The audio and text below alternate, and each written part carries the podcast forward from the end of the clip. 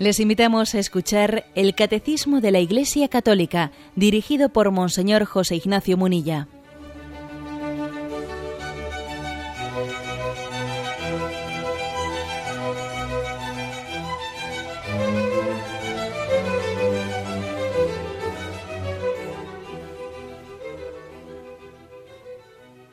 Un cordial saludo a todos los oyentes de Radio María. Un día más, con la gracia del Señor, proseguimos con el comentario del catecismo de nuestra Madre, la Iglesia. Si ayer hicimos un comentario del apartado que tiene como título El misterio de la Navidad, hoy continuamos con el mismo tema porque el siguiente apartado tiene como título Los misterios de la infancia de Jesús, que no es exactamente lo mismo, pero lógicamente se relaciona mucho. El misterio de la Navidad se refiere más al nacimiento mismo de Jesús y los misterios de la infancia, pues vais a ver que son circuncisión, epifanía, presentación de Jesús en el templo, huida a Egipto. bueno, pues nos adentramos en ello hasta donde lleguemos. Dice el primero de los misterios de la infancia de Jesús, la, circuncisión, punto 527, dice así. La circuncisión de Jesús al octavo día de su nacimiento, es señal de su inserción en la descendencia de Abraham en el pueblo de la alianza, de su sometimiento a la ley y de su consagración al culto de Israel en el que participará durante toda su vida. Este signo prefigura la circuncisión en Cristo, que es el bautismo. Bueno, pues como veis, primeramente se, refiere que, que, existe una... O sea, que Jesucristo se sometió plenamente a lo que era el rito de la circuncisión judía. ¿Qué es el rito de la circuncisión? Bueno, pues físicamente hablando es lo que hoy solemos llamar la operación de fimosis. ¿eh? operación de fimosis que consiste pues que en torno al, al prepucio de, del pene del varón, pues se suele quitarle o liberarle de, parte de la piel que lo rodea. Bueno, eso que se llama circuncisión, que nosotros eh, pues llamamos esa operación de fimosis, em, que entre nosotros, me refiero en el mundo occidental en el momento presente, se hace en alguna ocasión con algún motivo determinado, pues porque alguien lo necesite más, ¿no? Pero sin embargo, eh, en este contexto judío es una operación, la de la circuncisión, que se hace a todo varón. ¿eh? Ya no por un motivo de que él lo necesite especialmente, no, sino se hace a todo varón, ¿eh? como un signo eh, religioso.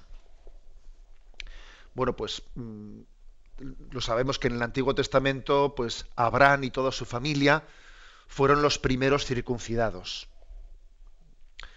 Y a partir de ellos, pues el libro del Génesis pide, pide como un signo del pacto con Yahvé, pues este signo de la circuncisión, para hacer como una condición de su alianza con el pueblo judío.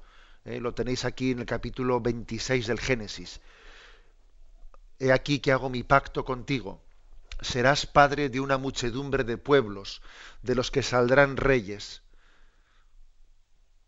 Tú, de tu parte, y tu descendencia, circuncidad a todo varón, circuncidad la carne de vuestro prepucio, y esa será la señal de mi pacto entre mí y vosotros. A los ocho días de edad será circuncidado todo varón entre vosotros, de generación en generación, tanto el nacido en casa como el comprado por dinero, a cualquier extranjero que no sea de tu linaje. Bueno, pues digamos que, por lo tanto, se trata de una, eh, una antiquísima pues un signo religioso que por cierto no, se reduce o no se circunscribe exclusivamente al mundo judío, aunque es verdad que el mundo judío tiene eh, pues una fuerza especial, ¿eh? pero también hay otras tradiciones, incluso, incluso en, las, en las pirámides de Egipto, que, que son milenios antes, ¿eh? milenios antes que, que Abraham, existe alguna, alguna grabación de la circuncisión de un adulto en las pirámides de Egipto y, bueno y también el, Islam que ya es posterior al cristianismo em, practica la circuncisión muy mayoritariamente por los musulmanes, aunque curiosamente no se menciona en el Corán, pero aunque no se menciona en el Corán, suelen practicar muy mayoritariamente la, ¿eh? Eh, la circuncisión, dependiendo un poco de, de tradiciones. Bueno, y una anécdota que igual alguno no, no sabrá que es la siguiente, que, que entre los cristianos, eh, la, la, reina Victoria mm, de Inglaterra, ella que creía que la familia real eh, inglesa descendía del rey de David, hizo circuncidar a sus hijos y sus nietos, manteniéndose la costumbre de que la familia real eh, de Inglaterra se circuncidaba a los varones hasta el siglo XX, precisamente cuando la famosa princesa Diana se opuso a la circuncisión de sus hijos. Eh. Pues es una, una curiosidad. Eh. O sea que, y por ejemplo, en un país de mayoría católica como Filipinas, se, circuncida todo el mundo. En, Filipinas se circuncida todo el mundo siendo cristiano católico. ¿eh? O sea, es decir, que es verdad que el rito de la circuncisión es muy amplio, en la, incluso la historia de las religiones, incluso la historia de las culturas, algo más allá incluso de las religiones, de las culturas, etcétera, y no es tan sencillo, eh, pues, explicar eh, cuál es el, sentido de, digamos, religioso o cultural de la circuncisión. No es tan sencillo explicarlo, porque como es tan amplio, pero bueno, posiblemente la circuncisión puede nacer, ¿no? Aquí hacemos una hipótesis, ¿eh?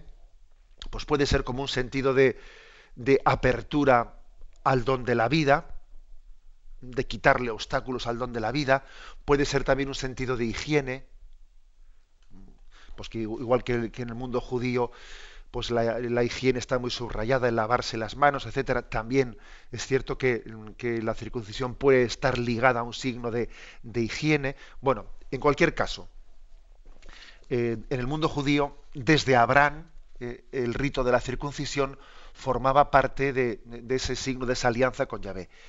Y, y él repetiría esa operación a su pequeño hijo Isaac a los ocho días de su nacimiento y por eso se mantenía la costumbre de que a los ocho días de haber nacido los varones eran circuncidados. Por eso dice Lucas 2.21, cuando se cumplieron los ocho días del nacimiento, fue a circuncidar al niño y le dieron de nombre Jesús. ¿eh? Es curioso, ¿eh? es curioso que es una especie de rito, ¿eh? de rito así de. Nosotros lo asemejamos mucho al bautismo. Ahora me vais a permitir que haga aquí una pequeña incursión, una incursión pues por el hecho de haber sido obispo de Palencia, ¿no? Y es que en, Palencia, en Palencia se mantiene una, curiosísima costumbre, y, mando un saludo a todos mis antiguos eh, pues eh, diocesanos de Palencia, el día 1 de enero eh, hay una antiquísima tradición en la que se hace el bautismo el bautismo del niño Jesús el día 1 de enero. Uno dirá, pero qué cosas, ¿no? Porque, hombre, Jesús se bautizó de adulto en el río Jordán. Entonces, ¿cómo es que allí eh, se hace ese bautismo del niño el, día 1 de enero? Alguno diría, bueno, estos de Palencias que parecen más papistas que el Papa, le bautizan a Jesús de niño, eh, a los ocho días de haber nacido, le bautizan sin esperar a que crezca en el río Jordán. ¿no? Bueno, pues uno podía hacer esa lectura, pero obviamente la cosa no es así. Y curiosamente uno cuando visita los locales de esa cofradía, esa cofradía del, bautizo del niño Jesús, ve que en esa cofradía, curiosamente, hay antiguos cuadros, ¿eh? Antiguos cuadros de, sobre la circuncisión del niño Jesús. Y parece ser bueno, esta es una interpretación que yo he escuchado así a, algunos historiadores palentinos, ¿no? Parece ser que es posible que, esta, esta, fiesta del bautismo del niño Jesús a los ocho días que se mantiene en Palencia pudo ser como una cristianización, ¿eh? una cristianización de algún grupo de judíos que, que permanecían allí en Palencia y que celebraban la fiesta ¿no? Después de, la, de la circuncisión y entonces queriendo, eh, como tenían una tradición judía, queriendo acercarles al cristianismo, bueno, pues se, comienza a celebrar el bautismo del niño Jesús el 1, de enero, que obviamente se está eh, casi confundiendo con la circuncisión del niño Jesús. ¿eh? Bueno, eso es como anécdota anécdota palentina. El caso es que Jesús, eh, en el seno de la familia, de la Sagrada Familia, pues es circuncidado como, como todo judío. Y allí también el rito de la circuncisión era un rito en el que se le, se le ponía un nombre. Se le ponía ese nombre. Por ejemplo, en Lucas 1.59 comenta que Isabel y Zacarías llevaron a su hijo Juan, Juan el Bautista, para circuncidarlo. A los ocho días llevaron a circuncidar al niño. Querían que se llamara Zacarías como su padre, pero la madre dijo, no, se llamará Juan. O sea que era un rito en el que se, le ponía también el nombre. Vamos, un poco para entendernos, es como nuestro, ¿eh? como nuestro bautismo. Pero fijaros, eh, aunque es verdad que el cristianismo, o sea, em, el judaísmo, al, ante la novedad de Jesucristo, abandonó el rito, ahora hablaremos de esto, ¿no? Abandonó el rito de la circuncisión porque Cristo era la novedad y ya la circuncisión era superada. Sin embargo, mm, oponer, oponer no se opone ¿eh? la circuncisión al, al bautismo. Y de hecho, pues de hecho existen pueblos cristianos como los coptos, como los etíopes, etcétera, cristianos que se circuncidan. Todavía hoy quiere decir pues que han sido las tradiciones las tradiciones cristianas más ligadas a la cultura judía. O sea, que se hicieron cristianos, pero sin llegar a abandonar totalmente eh, las culturas judías. La polémica allí surgió en un momento determinado, al poco tiempo, pues cuando Pablo comienza a predicar el Evangelio, pues en lugares paganos, la polémica surgió si al hacer cristianos a culturas que no habían sido judías y por lo tanto no se circuncidaban, si también había que obligarles a circuncidarse a los que no eran judíos. Surgió esa polémica y sabéis cómo finalmente pues, triunfó dentro de, la, primera iglesia la tesis de que no hay que obligar a circuncidarse a, pues, a los que no son judíos, porque Cristo es una novedad y la novedad de Jesucristo, la plena, la absoluta novedad, no está ligada o sea, es decir, cumple la promesa del Antiguo Testamento, pero al mismo tiempo es una eterna novedad que la supera. ¿eh? El pueblo judío fue un conducto para llegar a, para, a través del cual Cristo vino al mundo, pero ese Cristo ahora es una novedad para todos los pueblos y va más allá de, ¿eh? del camino de, del camino utilizado por Dios para llegar hasta nosotros, que fue el de, el de la tradición judía. Por eso nos encontramos, por ejemplo, textos como Romanos 2, 27 y siguientes en esta polémica entre que si hay que circuncidar o no hay que circuncidar, en el que Pablo dice, y el que siendo físicamente incircunciso, o sea, el que no se ha eh, hecho la operación de la circuncisión, si siendo incircunciso cumple la ley, mira, te va a juzgar a ti, que tú tendrás mucha circuncisión, pero estás incumpliendo la ley. O sea, Pablo le dice a un judío, tú mucha circuncisión, sí, pero ¿de qué te sirve la, circuncisión si luego no amas a Dios y al prójimo si no cumples la ley? Mira, este no, le han hecho la circuncisión y, cumple la ley, con lo cual le, está diciendo, mira, no es el exterior eh, el que tiene que estar circuncidado, sino es el corazón el que tiene que estar circuncidado. El verdadero judío, Romanos 2.29, lo es en el interior. Y la verdadera circuncisión es la del corazón, según el Espíritu. ¿Qué significa circuncidar el corazón? Bueno, pues haciendo una imagen de lo que es la, la operación física de la circuncisión, ¿no? Pues de liberar el, pues el prepucio de la piel que lo, que, lo oprime, pues es como decir, mira, circuncidar el corazón es quitar de tu corazón todo aquello que te impide amar, que te impide ser libre para entregarte a Dios y para responder a Dios. Circuncidar el corazón es quitar todo aquello que nos impide, ¿no? Que nos todos los apegos, ¿eh? todos los apegos del corazón. Ese es un corazón, ¿no? Circuncidado, un corazón libre, ¿eh? libre para amar. Bueno, pues esta fue finalmente, digamos, en, en qué confluyó, ¿eh? en qué confluyó eh, el signo de la, en qué derivó el signo de la circuncisión.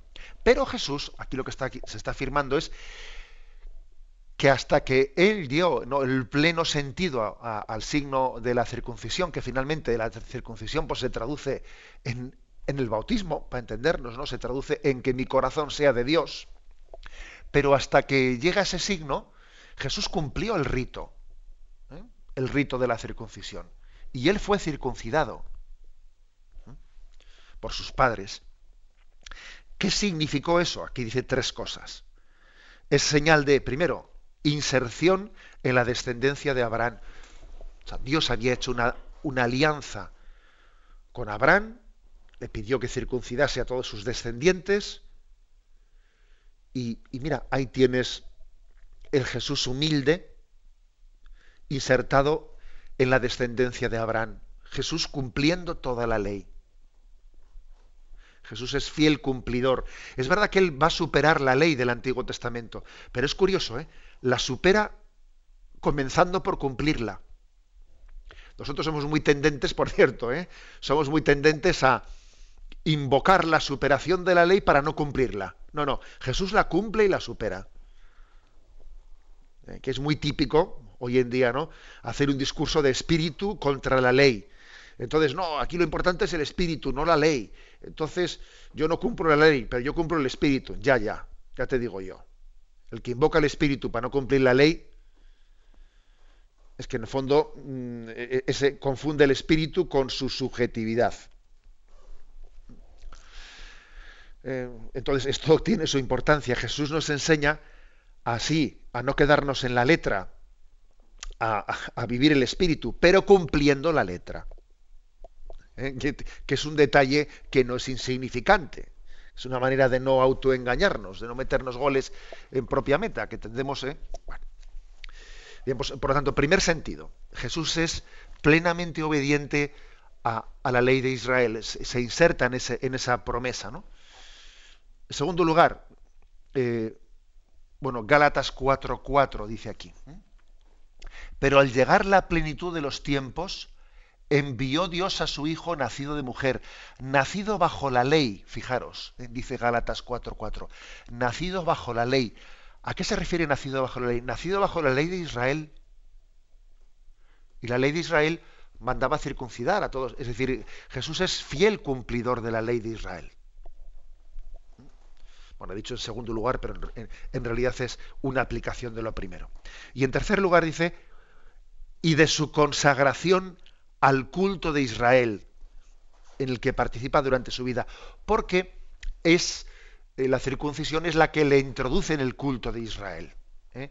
No puede estar en el templo, no puede entrar a la, a la sinagoga el que no esté circuncidado. Es como una condición para poder participar de la, de la liturgia. Eh, la liturgia tiene, tiene, esa condición. Allí no, no, puede entrar un pagano, un incircunciso. Bueno, pues Jesús comienza, ¿no? Eh, a través de este rito de circuncisión, se consagra en el culto de Israel. Bien, pues este es el signo. Finalmente, como hemos dicho, pues va a, a derivar pasará a significar la circuncisión en Cristo, que es el bautismo. Y fijaros que dice aquí Colosenses, capítulo segundo, versículos del 11 al 13, dice, en Cristo fuisteis circuncidados con una circuncisión no quirúrgica, sino mediante el despojo de vuestro cuerpo mortal, por la circuncisión en Cristo. Sepultados con Cristo en el bautismo, con él también habéis resucitado por la fe en la acción de Dios que resucitó de entre los muertos. Y a vosotros que estabais muertos en vuestros delitos y en vuestra carne incircuncisa, os vivificó también juntamente con él y os perdonó todos vuestros delitos. O sea que ves como San Pablo en esta carta a los colosenses vuelve a utilizar la imagen de la circuncisión, pero para, hablar, para espiritualizarla. Es decir, que esto no es una circuncisión quirúrgica, que ahora no se trata de quitar la piel, no, no, se trata de nacer a un hombre nuevo, de que mi circuncisión sea en Cristo. Él fue el que quitó las barreras, las barreras que me impidían amar.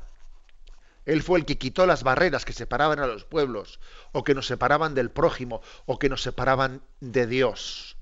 Hemos sepultado al hombre viejo y ha nacido el, hombre nuevo circuncidado en Cristo. ¿eh? Por lo tanto, finalmente Cristo cumplió el rito de la circuncisión, pero él lo llevó a su, a su pleno sentido espiritual, que es el que se vive en el bautismo. Tenemos un momento de reflexión y continuaremos enseguida.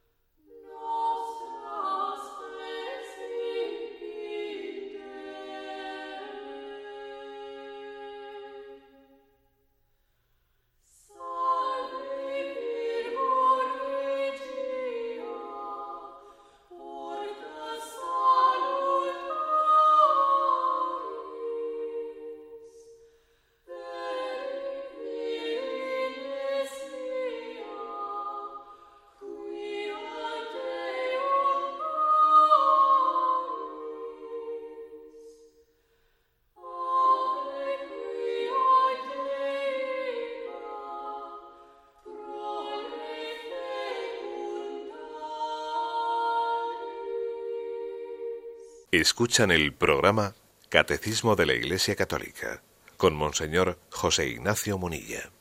Continuamos en esta edición del Catecismo pasando al punto 528, la Epifanía. La Epifanía es la manifestación de Jesús como Mesías de Israel, Hijo de Dios y Salvador del mundo.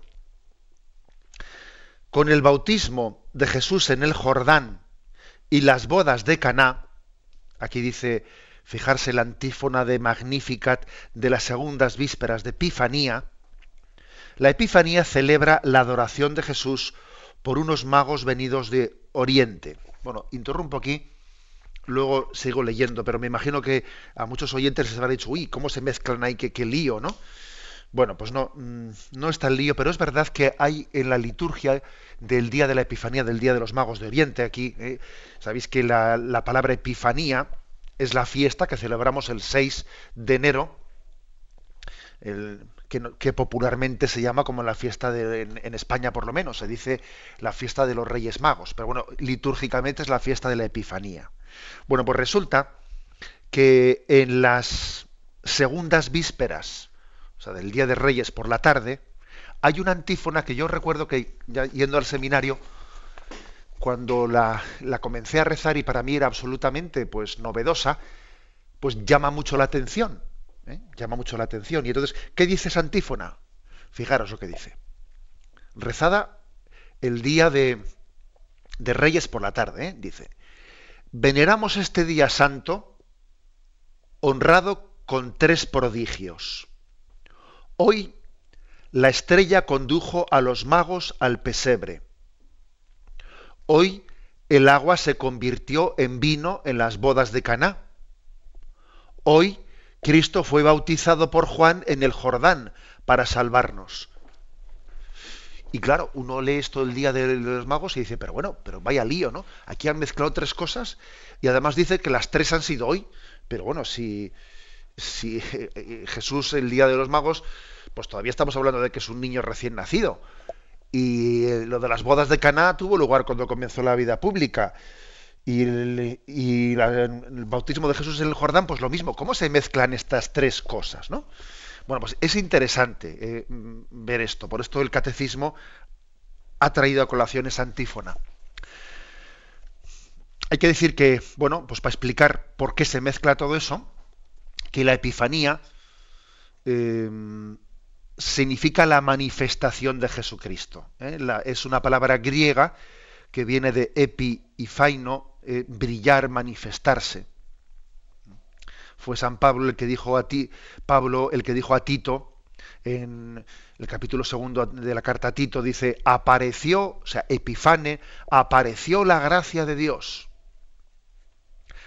aguardando la dicha que esperamos, la venida, la epifanía de Jesucristo. Es decir, de ahí viene esa palabra. ¿eh? Apareció la gloria de Dios. Epifane, ¿no? Significa, por lo tanto, manifestar, revelarse, aparecer. Esta fiesta de la Epifanía tuvo su origen en las iglesias de Oriente. En el siglo III sabemos que los cristianos de Egipto eh, celebraban la fiesta de la Epifanía y de allí debió de pasar a Jerusalén y a Siria en el siglo IV.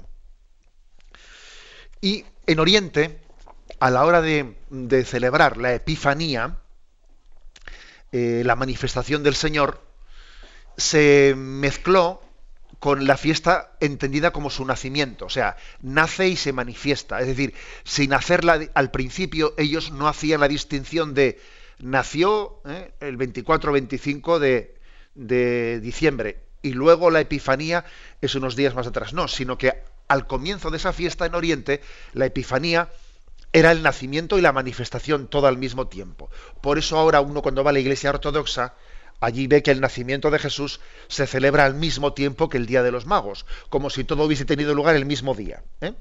Eso, eso en la iglesia ortodoxa es así.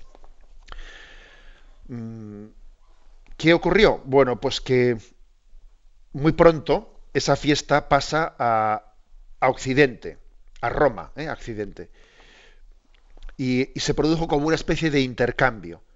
En Occidente comenzó a celebrarse la Epifanía, pero distinguiéndose del nacimiento. Primero el nacimiento y luego al cabo de unos días la Epifanía.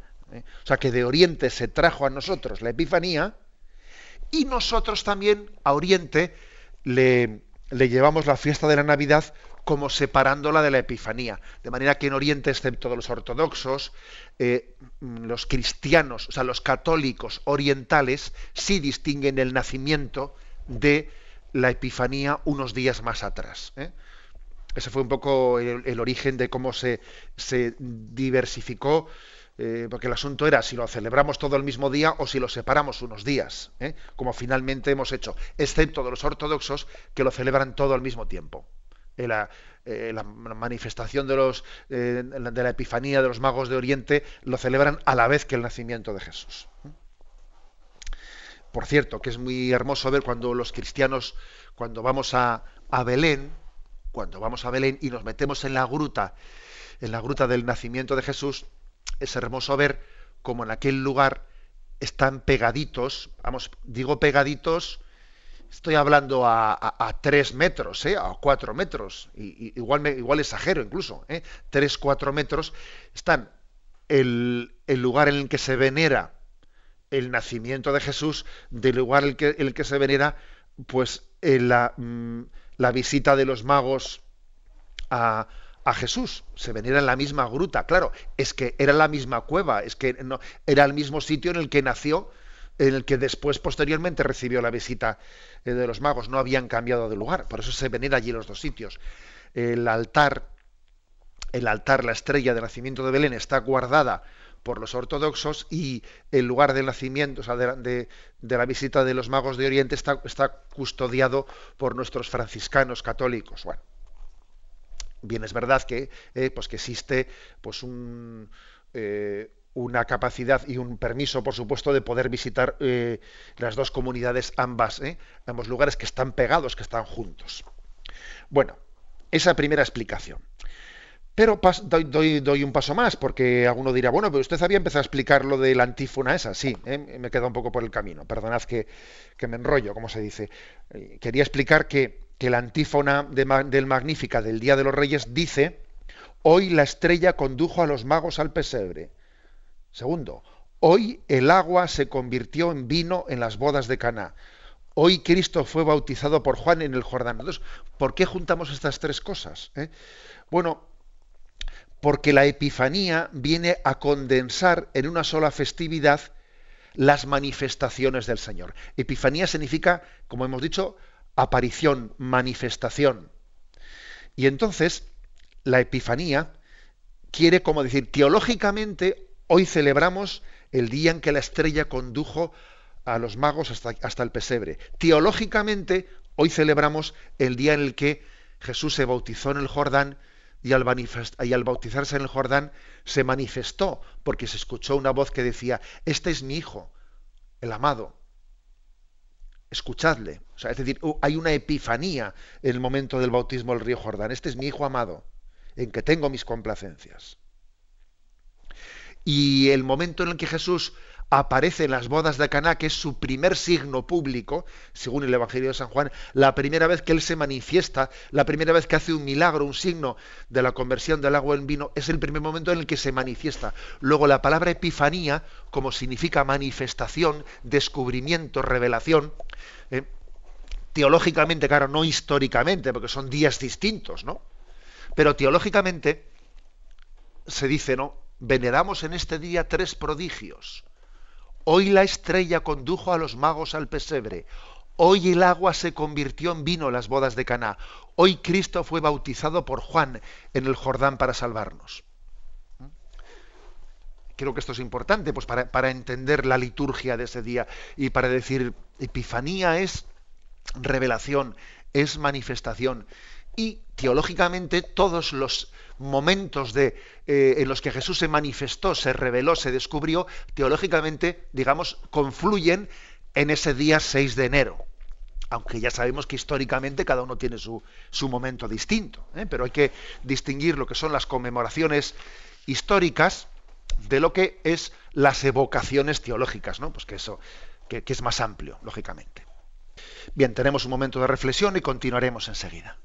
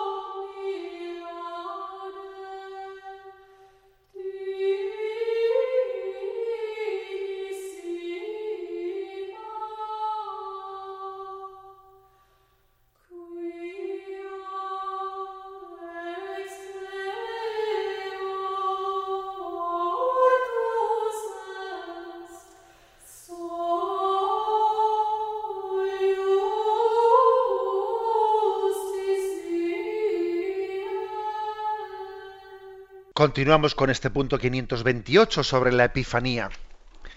Bien, dice, en estos magos, eh, representantes de religiones paganas de pueblos vecinos, se refiere a los magos de Oriente, el Evangelio ve las primicias de las naciones que acogen por la encarnación la buena nueva de la salvación.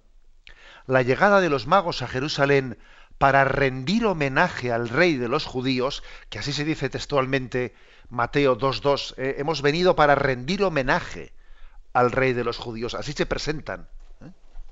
esta gente ante Herodes.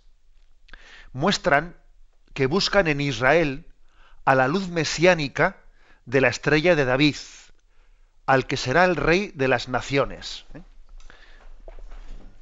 Es por lo tanto una, una imagen de todos aquellos pueblos paganos que están en búsqueda porque afortunadamente eh, Dios también ha sembrado una semilla de, búsqueda de Él en todos los pueblos, no solo en el pueblo elegido para revelarse. En el resto de los pueblos, Dios también ha dado como un sentido religioso. Eh, naturalmente hablando, todo hombre ha sido creado con hambre de Dios, con deseo de buscarle. Y algunos de vosotros diréis, pues en algunos no se les nota. Bueno, es verdad que nosotros podemos ahogar, podemos anestesiar, ¿eh? podemos ponernos tapones en los oídos. Y claro, claro que podemos hacerlo. El materialismo, si me permitís la expresión, el materialismo es el opio del pueblo. Este sí que es el opio del pueblo, el materialismo, eh, que puede, puede intentarlo por lo menos ahogar esa e, esa voz que clama en nosotros y que busca a Dios y que busca el sentido de la vida. Ese hambre y sed de Dios que todos tenemos naturalmente. El materialismo planteado como, como, una, como si todo en la vida no fuese dinero y fuese... Eh, es una especie de opio, opio del pueblo, que, te, que ahoga la voz que Dios ha puesto en ti para que solamente pienses en esto, ¿no? En, en lo efímero, en lo pasajero, en el dinero, en el. ¿eh? Bien, pero aún así, aún así, siempre hay momentos en los que esa voz que Dios ha sembrado en nosotros se hace notar. Y cuando tienes crisis y tienes momentos y eh, esa voz aunque tú la habías amordazado y le habías puesto espadadrapo en la boca para que no hablas y te habías puesto eh, tapones en los oídos, aún así es perseverante, ¿sabes? ¿Eh? Y llega el momento del domingo por la noche en la almohada y esa voz se hace oír cuando uno dice, vaya fin de semana, ¿eh? qué pasado de asco, y ahora vuelve a empezar a trabajar, y otra vez otra semana, otra vez no sé qué, qué, qué, qué, qué asco de vida. Y entonces esa voz y dice, pero ¿qué sentido tiene esta vida? ¿Eh? Esa voz vuelve a hacerse notar en ti. Bueno, pues bien, digamos que esos magos que vienen de Oriente son imagen de los pueblos paganos en los que Dios puso esa semilla, puso esa voz, puso esa altavoz en su conciencia. Y están buscando. Y por ejemplo, dice aquí el catecismo nos remite el libro de los números, capítulo 24, versículo 17. Dice, lo veo, aunque no para ahora, lo diviso, pero no de cerca. De Jacob avanza una estrella, un cetro surge de Israel. Aplasta las sienes de Moab, el cráneo de todos los hijos de Set. Mm, es decir, hay profecías que nos hablan de una estrella que surge. Una estrella que surge se nos refiere, por ejemplo, también a Apocalipsis 22, 16. Mm, yo, Jesús, he enviado a mi ángel para daros testimonio de lo referente a las iglesias. Yo soy el retoño y el descendiente de David, el lucero radiante del alba. O sea, que había muchas imágenes que hablaban de la llegada del Mesías como un lucero radiante, como una estrella que surge, que dice el libro de los números 24, 17.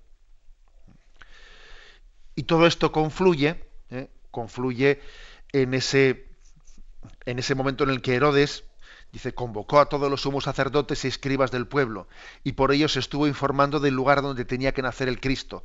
Ellos le dijeron, en Belén de Judea, porque así está escrito. Y tú, Belén, tierra de Judá, no eres ni mucho menos la menor entre los principales, principales clanes, porque de ti saldrá un caudillo que apacentará a mi pueblo Israel. Bueno, esto quiere decir que, que esos magos de Oriente eh, están en búsqueda, que tienen una actitud de búsqueda desde la semilla que Dios ha sembrado en ellos. Una semilla que tiende a buscar la verdad, a buscar el bien, a buscar la luz. ¿Mm? Bueno, continúa diciendo, su venida significa que los gentiles no puede ni descubrir a Jesús y adorarle como Hijo de Dios y Salvador del mundo, sino volviéndose hacia los judíos. Juan 4, 22. Y recibiendo de ellos su promesa mesiánica tal y como está contenida en el Antiguo Testamento. ¿Os acordáis del, del pasaje del Evangelio en el que Jesús habla con la samaritana? Y hay un momento en el que tienen esa especie de, bueno, porque los samaritanos tenían una tradición distinta a los judíos, y, la samaritana le dice a Jesús, bueno, pero vosotros decís que hay que adorarle a, Yahvé en Jerusalén, y nosotros decimos que hay que adorarle a Yahvé en este monte, en Garicín. Y entonces Jesús, Jesús le dice, mira, la salvación viene de los judíos o sea que no se anda con historias en la respuesta que le da la mujer. Mira, la salvación viene de los judíos. Jesús no se apunta ¿eh? a la teoría de, del pluralismo religioso, ¿eh? si me permitís un, comentario extemporáneo. ¿Mm? No, Jesús no se. Desde luego es muy difícil pretender basarse en el Evangelio ¿eh? para apuntarse a esa teoría de que de todas las religiones viene la salvación. No, mire usted, eso no es verdad. Jesús dice, la salvación viene de los judíos, le dice a la mujer, pero llegará un día en que ni aquí, eh, ni en Garicín, ni en Jerusalén, ni en el monte de Jerusalén, será el lugar para adorar al Dios verdadero, sino que los verdaderos adoradores adorarán a Dios en espíritu y en verdad. Porque la verdadera adoración a Dios no está ligada a un monte, a una piedra, a un lugar, sino a Jesucristo, al Hijo de Dios que se ha encarnado. Y el templo de Dios será allí donde esté Jesucristo. Ese será el templo de Dios. Por eso, digamos que esa conversación de Jesús con la samaritana es muy interesante, es una conversación interesantísima, porque en ella Jesús está afirmando que sí, que es verdad que, que la tradición judía es el, el, vehículo, el conducto del que Dios se sirve objetivamente hablando para traer la salvación a las naciones. Pero, ojo, pero sin, sin olvidar que es un instrumento, ¿eh? es un instrumento y que el don de Dios, el don de Dios que llega a nosotros, el don de la Epifanía, va a manifestar a Jesús a todos los pueblos. ¿Eh? Y como he dicho antes, y, no se le pedirá, no se le pedirá a aquellos que vayan a reconocer al enviado de Dios que sean de la raza judía. No se les va a pedir eso, ni se les va a pedir ser circuncidados, no se les va a pedir. Se les va a pedir sí que reconozcan que el pueblo judío fue el vehículo y el instrumento de Dios para llegar a nosotros. Pero recibimos la salvación no por formar parte de la, del linaje de raza física, física judía, no, no, sino la descendencia espiritual, que es distinto. Bueno, por eso tiene tanta importancia el tema de la epifanía, porque fijaros que reciben, reciben la, herencia de la salvación unos magos que vienen de Oriente que no son judíos, ni están circuncidados, ni, ni pertenecen a, a esa, bueno, no nos costa, por lo menos. continúa diciendo,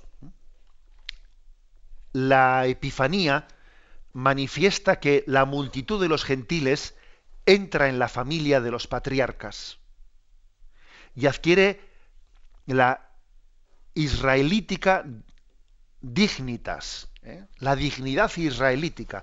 O sea, nosotros tenemos una dignidad israelita.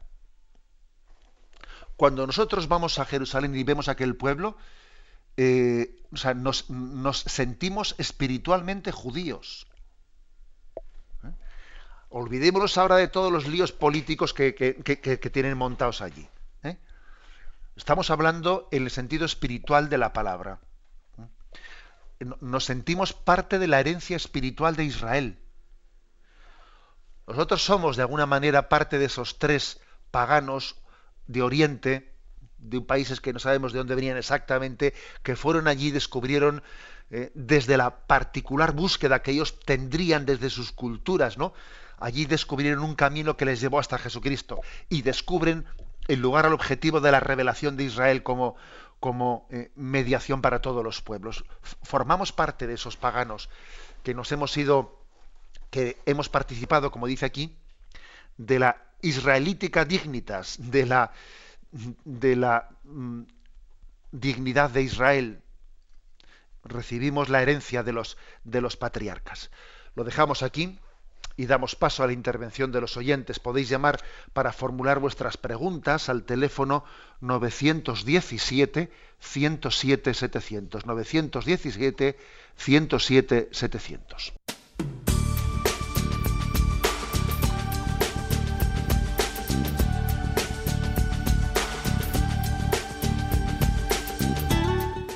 María le ofrece la oportunidad de recibir en su casa sus programas favoritos.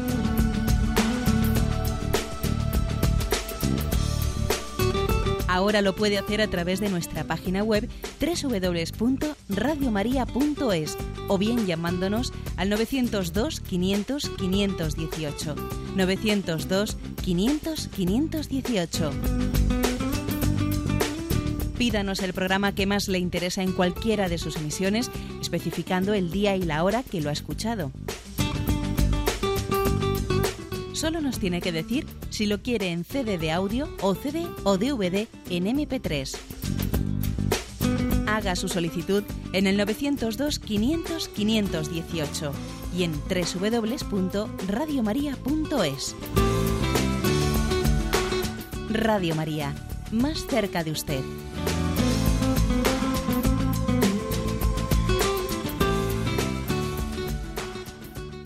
Sí, muy buenos días. Sí, eh, buenos días. Adelante, lo escuchamos. Soy Juan Alfonso Martínez, de Castellón. Encantado, adelante. Muy bien. Eh, resulta que leí de un, vamos, de un jesuita que se llama Masía, Mas, eh, Masía, que, bueno, acerca de la cuaresma y todo esto, que digamos que Jesús no ayunó 40 días, que pues no, le, no se le apareció el diablo en las tentaciones, que las tentaciones fueron un puro simbolismo y que por tanto un cristiano maduro pues no tenía que, creer en el pues en el demonio. Yo no sé acerca de esto cómo se puede responder, porque suena un poco raro todo esto, ¿no? Sí. Pues mire usted, eh, claro que suena un poco raro y obviamente pues tales afirmaciones están fuera de la fe de la, Iglesia y también le voy a decir en concreto pues que ese jesuita que usted ha mentado pues también eh, ha sido advertido en diversas ocasiones por sus superiores jesuitas y por, y por los obispos de la Iglesia. O sea que es que las cosas son así. O sea, una de las labores que tiene, la, que tiene el magisterio de la Iglesia es ejercer eh, también una autoridad para recordar cuál es la fe. Cuando la Iglesia llama la atención a un autor, a un teólogo y le dice, oiga, que eso que usted está diciendo no es la fe de la Iglesia. Usted no tiene derecho a utilizar eh, su, su, nombre, de, el ministerio de la predicación, el púlpito que la Iglesia le ha encomendado para predicar eh, pues una fe distinta a la que le hemos encomendado. No tiene derecho, está usurpando eso. Claro, la Iglesia dice, no, es que la Iglesia tiene que ser madre. Ya, pero es que no se puede ser madre sin ser maestro, maestra. Y no se puede ser maestro sin tener una autoridad. O sino que se lo digan a, a los profesores que hoy en día están en las aulas sufriendo por la crisis de autoridad. O sea, la iglesia es madre, pero la maternidad conlleva también un magisterio y el magisterio conlleva una autoridad. ¿eh? Por eso, bueno, pues teorías como esas, pues mire usted, pues están fuera de la fe de la Iglesia. O sea, la existencia del demonio, la existencia de, los ángeles y de los ángeles caídos es dogma de fe en la Iglesia católica. Y ahora viene uno y dice que no, pues oiga, usted no puede ser teólogo católico. Es más, la palabra ser teólogo supone una comunión con la Iglesia. No hay una teología al margen de la comunión de la Iglesia. Será otra cosa, dele usted otro nombre. Pero este no es el concepto católico de teología. ¿eh? Bueno, esto he dicho con todo el respeto y todo el cariño, pero, pero es que lo cortés no quita lo valiente y creo que tenemos que estar totalmente desposados con la caridad al mismo tiempo que estamos totalmente desposados con la verdad. O sea que caridad y verdad no, no se pueden contraponer. Damos paso a un siguiente oyente. Buenos días. Sí, buenos días. Mm, mm, soy María del, vamos, yo me también ayer del campamento de Salle. Mm, es que ayer estuve en la exposición de la Madre Teresa. he estado dos veces he llevado mm, dos veces a varias mm, personas y, habló, mm, me gustó mucho y sobre todo el, el vídeo y, la habitación donde está, no me de donde estuvo ella. Eh, perdone que es que me pongo un poco nerviosa. Y, y dijo que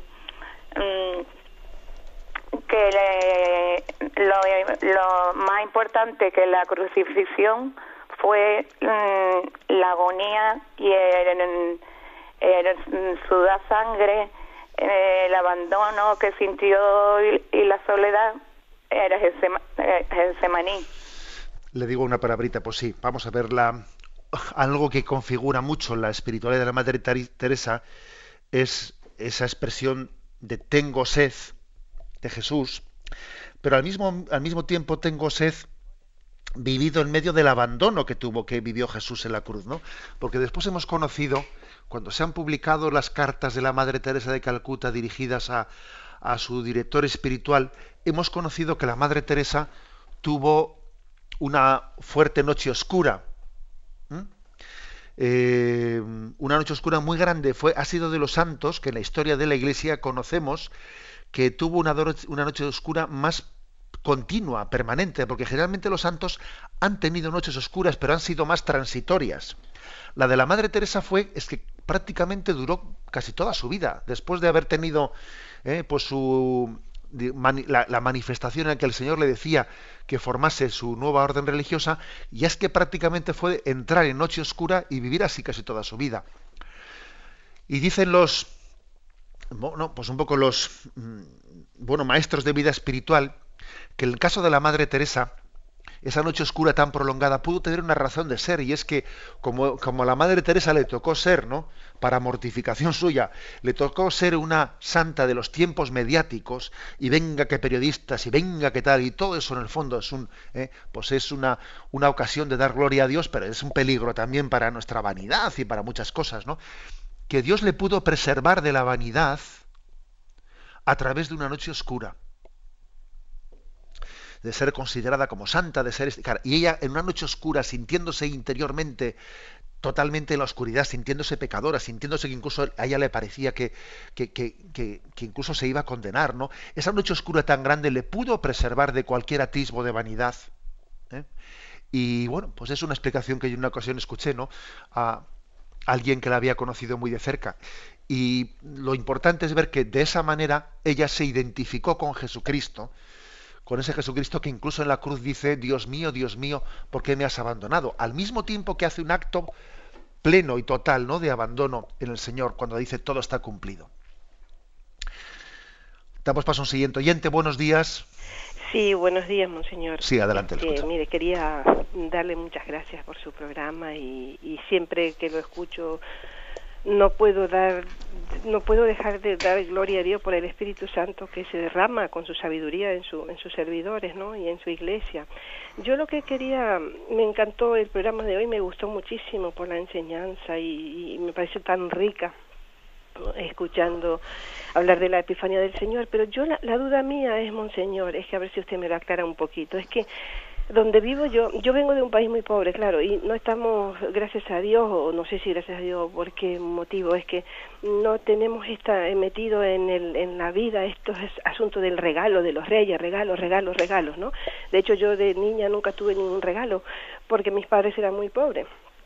Entonces ahora vengo, vivo en este sitio que sí que la gente le da muchísima importancia a la fiesta de los Reyes Magos y las cabalgatas y las cosas, y hay muchísimo, tanta movida y tanto movimiento y yo cuando empecé a relacionarme con la gente del lugar, que mm, por ejemplo unas compañeras de trabajo que me decían, mira, es el día más importante de mi vida, el día de los Reyes Magos y tal, y, entonces yo le pregunto, ¿qué haces? Y dice, no, porque voy a mi casa, porque los regalos de mis padres, de mis suegros, de mis abuelos, tal, de todo, ¿no? Entonces yo me voy dando cuenta con mucha tristeza en el corazón que la gente, ¿no cree usted que se paganiza un poco esta fiesta? Porque cuando al, a la gente, al darle tanta importancia a los regalos y a las cosas materiales, y yo entonces les pregunto, pero van a misa, van a rezan algo, un Padre Nuestro, o cuando bendicen los regalos, nada, absolutamente, que Jesucristo no está presente en los regalos y en las cosas, en la mentalidad materialista de esta sociedad católica donde vivo yo, porque después voy, claro, a la, a la misa y no hay nadie, en la iglesia está vacía, solamente personas mayores, y eso a mí me duele muchísimo, en el alma, ¿no? Pues mire usted, la verdad que, perdón que le, que le, corte porque tenemos poquito tiempo, la verdad es que yo no lo hubiese dicho mejor que usted. ¿eh? O sea, me parece que, es que es así. a países de vieja tradición cristiana como el nuestro, pero secularizados, ¿qué les ocurre? que nos quedamos con los signos vaciándolos de contenido. ¿no? Es como si nos diesen un plátano y bueno, pelamos el plátano tiramos el, eh, el, contenido y nos quedamos con la cáscara. Es exactamente lo que hacemos. ¿eh? Dedicarnos a hacer regalos, ¿no? olvidando de que, de que Cristo es el regalo de Dios para nosotros, pues es que es como ¿eh? pues que el día de todos los santos nos liamos a poner flores, flores en las tumbas de nuestros, de nuestros difuntos, olvidando que San Bernardo fue el primero el que se le ocurrió poner, en, poner una flor sobre una tumba después de haber predicado que la muerte no tiene la última, ¿eh? la última palabra, que después de la muerte viene la resurrección y que creemos en la resurrección. Y esta flor la pongo yo aquí como signo de mi fe en la resurrección. Ala, y nosotros con el paso del tiempo pues nos hemos dedicado a poner la flor y hemos perdido la fe en la resurrección. Es decir, que es que tenemos una sociedad que se queda con la cáscara y tira la fruta. Y tira la fruta. Este, ese es nuestro drama. ¿eh? Ese es nuestro drama. Y viene muy bien que venga alguien como usted y nos lo diga, ¿sabe? viene muy bien. Usted dígalo y usted predíquelo. ¿eh? Que el hecho de que usted esté pues en este momento, ¿no? Entre nosotros y haya venido de ese contexto, eh, pues quizás tenga más libertad usted que, eh, que, los de casa para poder decir una cosa como esa, ¿no? Y, para que resuene a nuestros oídos nuestras contradicciones. La bendición de Dios Todopoderoso, Padre, Hijo y Espíritu Santo descienda sobre vosotros. Alabado sea Jesucristo.